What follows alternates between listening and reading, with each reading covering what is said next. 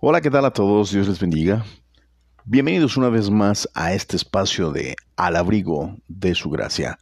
Les saluda su hermano y amigo Sergio Pérez desde la Ciudad de México, desde donde enviamos un caluroso abrazo a todos los hermanos y amigos que siguen estos podcasts de esta serie de escatología y desde luego de la primera eh, temporada de Identidad Cristiana. Dios les bendiga. Gracias por seguirnos, gracias por escucharnos en donde quiera donde se encuentren, de verdad les agradezco mucho. Enviamos saludos a los lugares más lejanos de este continente. Eh, me estoy refiriendo hasta Asia, me estoy refiriendo a Europa, me estoy refiriendo en Sudamérica también, Centroamérica, desde luego los Estados Unidos y a todos los hermanos y amigos aquí en Ciudad de México.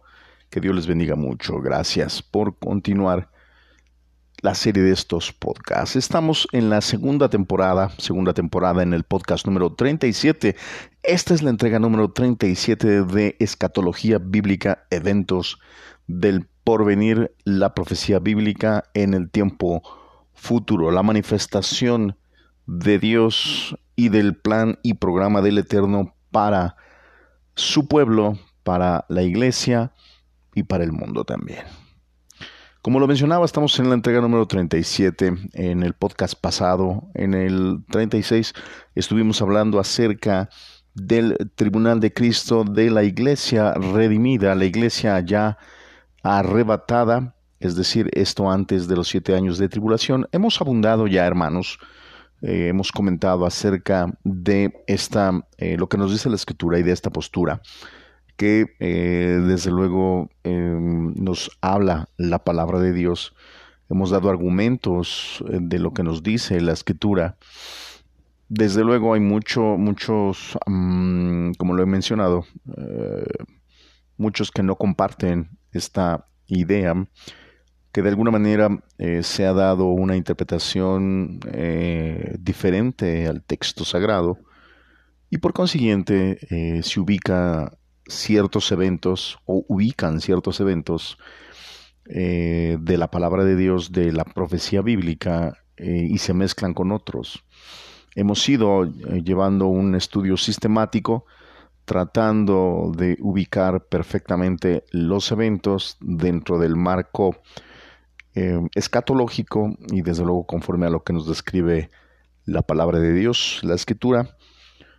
Y bueno, nos encontramos ya en, el evento de el Tribunal de Cristo. Esto lo comentamos en el podcast pasado.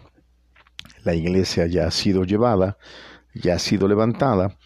De alguna manera, eh, muchos eh, se preguntan por qué en Apocalipsis no se menciona la iglesia, por qué eh, se habla de los juicios, por qué se habla de diferentes manifestaciones y cosas que vio desde luego el apóstol Juan, y en ningún momento se habla literalmente de la iglesia. Eh, se ve multitudes, se ve gente, pero eh, la escritura es clara cuando nos habla que esas multitudes que se ven y eh, que tienen palmas en sus manos y cantan un cántico nuevo, nos dice que son los que salieron de la gran tribulación y que no eh, aceptaron la marca de la bestia ni en su frente ni en su mano, no adoraron y que eh, dieron su vida para ser salvos. Y de alguna manera no aparece, desde luego, en el texto de Apocalipsis, en, en todo esto, en todo este desarrollo de los juicios de Dios, no, no se ve la iglesia por ningún lado. Y muchos se preguntan, bueno, ¿por qué no menciona la iglesia?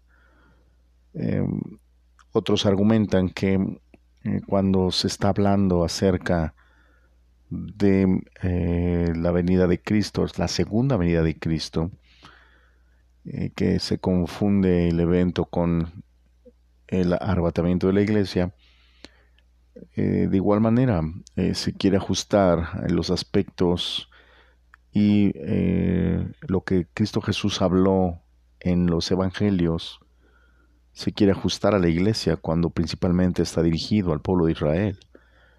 a la nación de Israel y habla mucho los evangelios de la condición de espiritual futura de la nación de Israel a causa del rechazo del Mesías, a causa del rechazo de la salvación. Entonces es importante ir analizando y estudiando cuidadosamente los textos que nos dice eh, la palabra de Dios en relación a la escatología para que podamos distinguir perfectamente los eventos, el programa de Dios y cómo se van a ir dando estos. Desde luego, eh, muchos afirman eh, o se confunde el tribunal de Cristo, se llega a confundir con el ah, juicio del trono blanco. Y hay una diferencia abismal entre un juicio y otro. Ya hemos hablado de las palabras griegas que se refieren a un juicio de condenación que es criterium y a un juicio eh, para distinguir eh, el valor de las obras y las acciones del hombre. Esto es en, en el bimá. Este es el carácter de las obras, la razón por las que se hicieron. Pero ya para la gente que es salva, no para todos. El bimá no es para todos, quiero puntualizarlo, hermanos, amigos que nos escuchan, la palabra de Dios nos enseña que el bimá de Cristo no es para todos, es única y exclusivamente para la iglesia de Cristo. Y um, aquellos que afirman que el bimá o este, este tribunal de Cristo se va a dar en la segunda venida, hay, hay, hay una confusión muy grande de los eventos eh, hay una confusión muy grande en cuanto a la descripción de cómo se dan, de lo que nos dice eh, Mateo 24, Lucas 21, a lo que nos dice desde luego primera carta a los tesalonicenses capítulo 4 verso 13 al 17 y primera carta a los corintios capítulo 15, 51 y 50 al 53. Eh, desde luego hay otros pasajes que nos hablan acerca de nuestro encuentro con el Señor, pero ciertamente hay una confusión ahí queriendo juntar eh, los eh, eventos en uno solo. Y cuando se habla de que Jesús en capítulo 25 de Mateo, una vez que Él regrese, cuando Cristo regrese a la tierra y se siente en el trono para juzgar, Em, principalmente en Mateo capítulo 25, el versículo 31. Eh, Quisiera leérselos, hermano, eh, amigos, hermanos. Dice así, cuando el Hijo del Hombre venga en su gloria y todos los santos ángeles con él, entonces se sentará en su trono de gloria y serán reunidas delante de él todas las naciones y apartándoles unos de los otros, como aparta el pastor las ovejas de los cabritos, y pondrá las ovejas a su derecha y los cabritos a su izquierda. Entonces el rey dirá a los de su derecha, venid benditos de mi Padre, heredad el reino preparado para vosotros desde la fundación del mundo. Y sigue describiendo algunas otras cosas más el Señor. Eh, desde luego, cuando, cuando habla de esto, em, y nos está describiendo aquí el carácter y la, el evento y cómo se da. Y tenemos que irnos desde Mateo 24, porque Mateo 25 eh, continúa o se da razón de todo lo que se dijo en Mateo 24, entonces no son pasajes separados. Eh, va, va, lleva una continuidad. Y si analizamos, y como lo hemos hecho Mateo capítulo 24, nos damos cuenta que en ningún momento aparece la iglesia de Cristo ahí, jamás aparece. Ya no hay salvos en esta tierra eh, en cuanto a la iglesia, ya que fueron arrebatados. Los salvos que hay son los que perseveraron hasta el fin, los que no aceptaron la marca, los que mm, eh, sufrieron persecución, etcétera y que desde luego nos estamos refiriendo a ya sea a la nación de Israel o bien ya sea al mundo gentil a los gentiles, a, aquellos que desde luego em, rechazaron el Evangelio, pero que durante esos siete años de tribulación escucharon el, el Evangelio del reino. no el Evangelio de la cruz, sino el Evangelio del reino. Esto ya también ya lo hemos puntualizado, lo hemos hablado mucho, mucho de ello. Hemos hecho las aclaraciones pertinentes respecto a la diferencia entre uno y otro y por qué Jesús lo dice de esa manera. Entonces somos cuidadosos en ese sentido y debemos de tomar en cuenta justamente el lenguaje, la gramática, la razón, el motivo por el cual se dice, la motivación, eh, hacia quién se lo dice, quién lo recibe, quién es el receptor, etc. Entonces es bueno aclarar de todos modos nuevamente que el tribunal de Cristo es diferente al... Eh, el bima es una cosa, el juicio a las naciones es otra cosa y el juicio del trono blanco es otra cosa. Desde luego el juicio del trono blanco se va a dar a la recta final del mundo después del milenio, antes de que eh, vengan tierra y cielos nuevos y que el mar deje de existir. Entonces, pero esto ya se da, se va a dar para la eternidad, antes de que inicie ya y descienda la Nueva Jerusalén, entonces se dará el juicio del trono blanco. Eh, no antes. Y el juicio del trono blanco son juzgados única y exclusivamente los caídos, es decir, no me refiero a los ángeles caídos, me estoy refiriendo a la gente que rechazó, a los hombres que rechazaron el Evangelio, que rechazaron, desde siempre han rechazado a Dios. Y que algunos estarán vivos para entonces y todos aquellos que hayan sido muertos o que estaban muertos serán resucitados para juicio y dice la escritura para condenación eterna.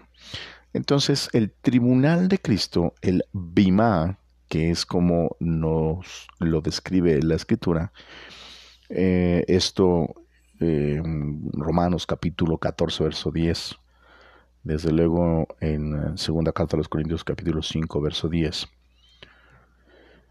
nos está refiriendo la escritura a Bima, que es un tribunal, como lo mencionamos, que es para eh, buscar la dignidad o indignidad de las cosas que se han hecho, de las cosas que ha hecho el creyente, el cristiano, el ya salvo. No es para condenación, jamás es para condenación, porque ahí se va a evaluar eh, conforme a lo que nos dice 2 Corintios 5.10, eh, sea lo bueno o lo malo que se haya hecho en el cuerpo. Yo creo que sería bueno que eh, demos lectura para que podamos aclarar esto. Dice segunda carta a los Corintios capítulo 5 verso 10 en la versión Reina Valera 60, porque es necesario que todos nosotros comparezcamos, comparezcamos ante el tribunal de Cristo, para que cada uno reciba según lo que haya hecho mientras estaba en el cuerpo, sea bueno o sea malo. Aquí la palabra cuando dice tribunales, bima, no es criterium. Criterium es para el juicio del trono blanco. Eh, y bima es diferente. Muy bien, entonces esto ya lo vimos en el podcast pasado, que justamente eh, se va a juzgar todas aquellas cosas que la iglesia o que cada uno de nosotros Em, hicimos mientras estuvimos en el cuerpo, antes de ser redimidos, de ser transformados, desde luego, para aquellos que eh, estemos o estén vivos cuando Cristo venga, o bien, desde luego, eh, aquellos hermanos que hicieron la obra del Señor antes de morir y que posteriormente, desde luego, fueron resucitados a la venida de Cristo por la iglesia. Entonces, eh, solamente el Bima es para creyentes, solo para la iglesia de Cristo. Nadie más entra ahí, no entran eh, ni inconversos, desde luego pecadores, nada de eso. Solo gente redimida, gente salva. Y vamos a dar cuenta, como lo comentamos, justamente de aquellas cosas que hicimos en el cuerpo. Aquello que nos dijo el Señor que tenemos que hacer y que no hicimos, y aquellas cosas que hicimos y que Dios no nos mandó hacer. De alguna manera, eh, muchas veces el hombre, eh, me estoy refiriendo al género humano, eh, no a los hombres, varón, sino a la humanidad, tendemos a hacer cosas por propia voluntad, creyendo que lo que hacemos está bien o es agradable a Dios. Sin embargo, eh, no hacemos esto muchas veces motivados por nuestro corazón, emociones y sentimientos, y no porque Dios nos dijo que no hiciéramos, no porque el Espíritu Santo nos dio pauta para hacerlo. No esperamos a que el Espíritu nos guíe, no vamos conforme a la voluntad de Dios en cuanto a su palabra, no sometemos nuestra voluntad a la palabra de Dios, no sometemos nuestras causas y motivaciones a la palabra de Dios, sino que nos dejamos llevar por la emoción, nos dejamos llevar por la capacidad, por la habilidad, por nuestro yo para llevar a cabo muchas cosas dentro del servicio a Dios, dentro de la casa de Dios, dentro eh, de lo que queremos hacer agradable a Dios. Pero a veces por desconocimiento también de la escritura es importante conocer la escritura. Por eso insistimos e insisto mucho en ello, hermanos, en estudiar la escritura, en conocer la palabra, en conocer el carácter de Dios, conocer eh, la voluntad de Dios para su iglesia, para el creyente. Entonces, justamente este, este bimá, este tribunal, en donde solamente y exclusivamente Cristo es el que va a juzgar, no hay una exposición de los pecados, no hay una exposición, no habrá una exposición de los hechos antes de conocer a Cristo Jesús. Eso debe de, quedar muy claro, hermanos amigos. No, no, no debe de haber ese, ese temor y nadie tiene por qué amedrentarlo, nadie tiene por qué eh, señalarle ese tipo de cosas hoy día. Ningún hermano, ningún ministro, ninguna persona decirle, ah, Dios te va a juzgar y Dios va va a exhibir todo lo que haces en oculto y, todo lo que hiciste, todo el pecado. Eso es mentira. Eso es mentira. Tendremos que dar cuenta al Señor por lo inútiles o lo útiles que fuimos para el Señor. Tendremos que dar cuenta a Cristo Jesús por aquellas cosas que pudimos haber hecho y que no hicimos. Entonces, vamos a, vamos a responder por nuestra vida cristiana, vamos a responder por nuestro estilo de vida como creyentes, vamos a responder por aquellas cosas que conocíamos que debíamos hacer y que no hicimos. Todo eso es lo que vamos a hacer, eso es de lo que vamos a dar razón. Y al momento de dar razón de esto, hermanos, a la vez de esto, desde luego eh, entramos en el, eh, está amalgamado el, el, el evento, vamos a decirlo así, el evento o el suceso de las obras, de los galardones. Hay mucha inquietud en ello, hay muchas ideas dentro de la iglesia de Cristo en relación a esto. Eh, por un lado hay miedo porque se piensa que en este Bima eh, hay condenación, el Señor se va a enojar y nos va a aventar al infierno, nos va a aventar al, lago de fuego, cosas de ese tipo, y eso, eso no es así. Ya hablamos que solo hay una, es una evaluación eh, si es una, vamos a rendir cuentas, tenemos que rendir cuentas del carácter de nuestras obras, del carácter de nuestras obras, de la motivación de nuestro corazón para hacer las cosas de Dios. Eso es lo que vamos a, lo que va a pasar en el tribunal de Cristo. Pero desde luego, a la vez nuestras obras, lo que hicimos, va a tener que ser evaluado. Aquello que nosotros conocemos como buenas obras, que podemos presumir que son buenas obras, que mucha gente, muchos creyentes pueden sentirse muy espirituales en las cosas que pueda hacer, en, en las cosas que lleve a cabo. Y eso es lo que se va a evaluar. El Señor va a desnudar la motivación del por qué se hicieron las cosas por qué se entró a un ministerio, por qué eh, se quiso servir dentro de la iglesia, ¿Qué, cuál fue la motivación del ayudar a alguien, cuál fue la motivación para servir en un ministerio? ¿Cuál fue la motivación para llevar a cabo esas cosas? Eso es lo que el Señor va a evaluar. Y a la vez, esas mismas obras.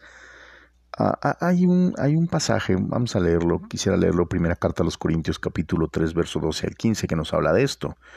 Dice de la siguiente manera, hermanos, si alguien construye sobre este fundamento, ya sea con oro, plata y piedras preciosas, o con madera, heno y paja, su obra se mostrará tal cual es, pues el día del juicio la dejará al descubierto, eso es el bima.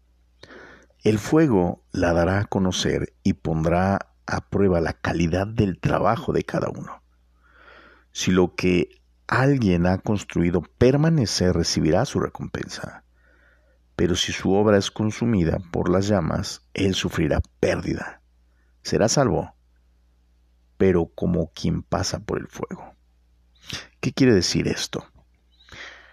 Para que se entienda mejor, porque esta es la versión Reina Valera 60, quisiera leérselos en, em, en la nueva traducción viviente. No, perdonen, no, la, la que acabo de leer no es Reina Valera, es en nueva versión internacional. Ahora quisiera leérselas en la nueva traducción viviente. Disculpen, ¿eh? no es versión 60, ¿eh? es nueva versión internacional, pero ahora quiero leer la nueva traducción viviente. Dice, el que edifique sobre este fundamento podrá usar una variedad de materiales, oro, plata, joyas, madera, heno o paja. Pero el día del juicio, el fuego revelará la clase de obra que cada constructor ha hecho. El fuego mostrará si la obra de alguien tiene algún valor. Si la obra permanece, ese constructor recibirá una recompensa. Este es hasta el verso 14. Entonces nos damos cuenta eh, más ah, claramente de qué nos está hablando aquí el pasaje.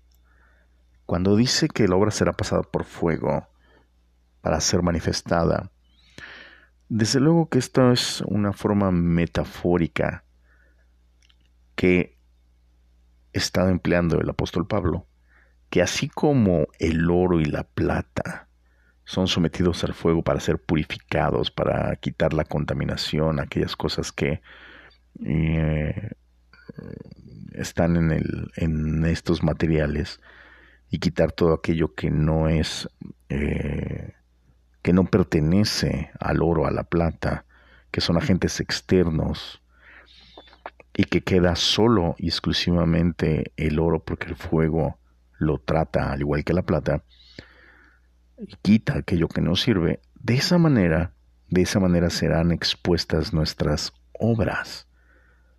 Por eso dice para ver si permanecen, para ver si tienen algún valor.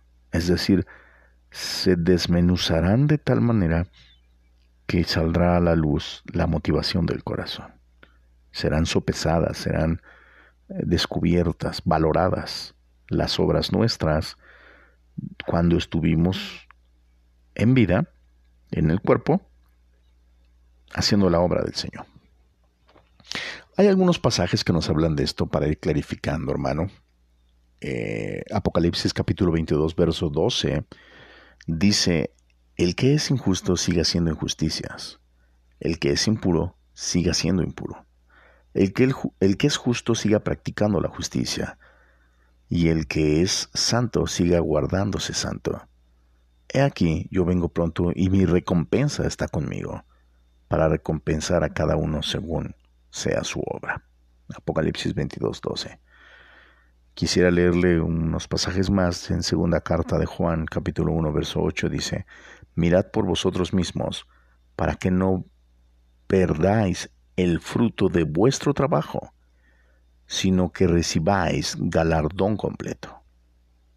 Hebreos 11:26 nos dice, teniendo por mayores riquezas el vituperio de Cristo, que los tesoros de los egipcios, porque tenía puesta la mirada en el galardón. Nos damos cuenta aquí que se, reincide o se utiliza eh, o selecciona algunos pasajes donde se utiliza la palabra galardón. En Apocalipsis 22, 12 también se utiliza la palabra galardón. Esta versión lo dio como recompensa. Pero esta palabra recompensa o galardón, en realidad en el griego, esta viene de la palabra griega mistos o mixtos. No, es mistos, mistos. Mistos em, también aparece en los evangelios. Es la palabra que utiliza Cristo Jesús también en relación a, la recompensa, al galardón. Y esto significa, eh, este galardón significa salario por la obra realizada. Normalmente eh, se usa como recompensa o pago por lo que se hizo. O sea, esto se da a razón de la acción. Este pago o esta recompensa o lo que se paga es en virtud de la obra, de las acciones. Curiosamente, este, este mm, término en griego se usa indistintamente para una acción buena o una acción mala. Es decir, como se haya comportado, la persona se va, se va a recompensar o se le pagará conforme a su obra. Aquí, desde luego, en estos pasajes que leímos, se está refiriendo eh, directamente a aquellos que de alguna manera ya conocen, ya son salvos, eh, ya, ya, ya eh, entregaron su vida a Cristo Jesús y se esfuerzan por esa vida. Entonces, a ellos se está refiriendo. Sin embargo, hay otros pasajes que nos hablan de pagar conforme a las obras en virtud de eh, una, inclusive una mala acción, una acción de pecado, una vida de rechazo al Evangelio y a Dios, entonces tendrá su pago también, eh, su mistos. Filipenses capítulo 3, verso 14 dice, 3.14, eh, Prosigo a la meta, al premio del supremo, del supremo perdón, llamamiento de Dios en Cristo Jesús.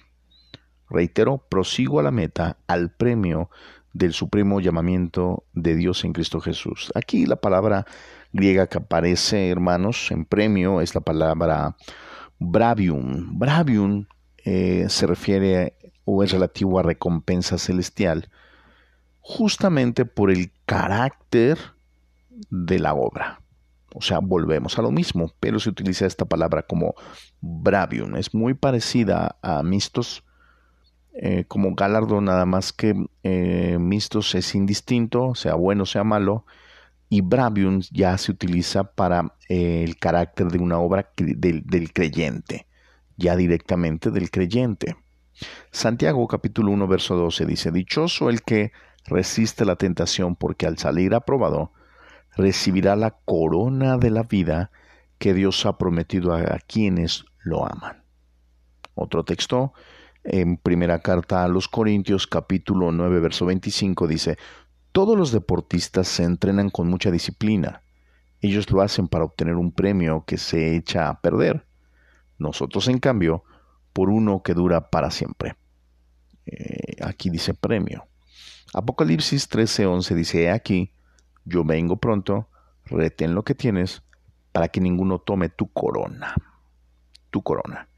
Entonces en Santiago, en primera carta a los Corintios 9:25 y Apocalipsis 3:11, que acabamos de leer, entre otros pasajes más, el término que se utiliza ahí es la palabra corona. A pesar de que en Corintios dice premio, es también corona. La palabra griega que aparece ahí es estéfanos, esto ya lo vimos en, entregas anteriores. Estéfanos significa corona o diadema, es más bien diadema. Y esto se refiere a un rango eh, real, no se refiere a estatus de realeza, de exaltación, pero también se da por haber conquistado, haber ganado, haber salido vencedor.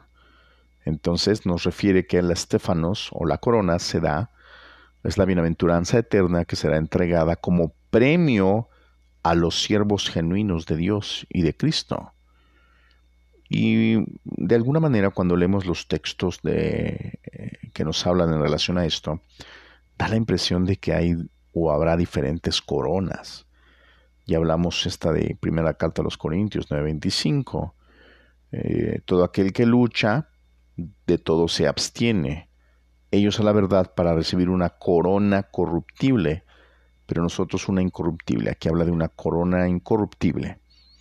Pero también la escritura menciona em, corona de justicia, corona de vida, corona de la gloria.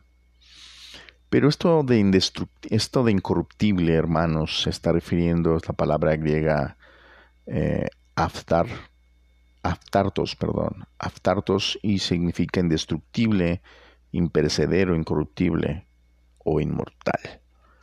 Entonces, eh, eh, espero que ya vayamos viendo a qué se está refiriendo. Mm, desde luego, esto nos da más luz respecto al tipo de galardón o recompensa que se va a entregar. Mm, Colosenses capítulo 3, verso 23 y 24 dice, y todo lo que hagáis, hacedlo de corazón, como para el Señor y no para los hombres sabiendo que del Señor recibiréis la recompensa de la herencia, porque a Cristo el Señor servís. Primera carta a Timoteo capítulo 4 versos 7 y 8 dice, He peleado la buena batalla, he terminado la carrera, me, me he mantenido en la fe. Por lo demás, me espera la corona de justicia que el Señor, el juez justo, me otorgará en aquel día. Y no solo a mí, sino también a todos los que con amor hayan esperado su venida. En estos dos pasajes, hermanos, amigos, aquí en Colosenses y en primera carta de Timoteo, eh, la palabra que se utiliza es recompensa. Podría ser, podríamos pensar que es la misma que se utiliza en, los pasajes anteriores, porque pareciera que fuera un sinónimo en todas, recompensa, premio, corona, galardón.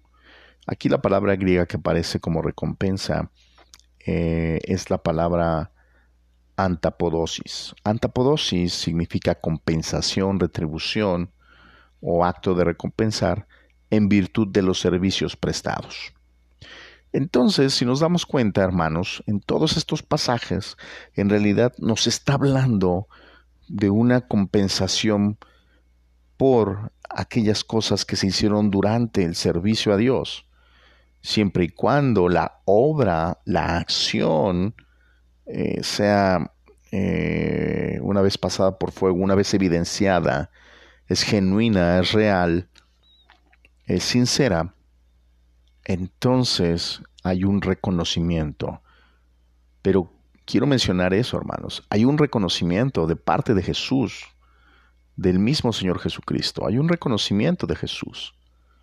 Sin embargo, no es que se vaya a poner una corona física o un cetro, eh, una corona llena de eh, piedras preciosas, eh, un anillo o cosas por el estilo, en absoluto.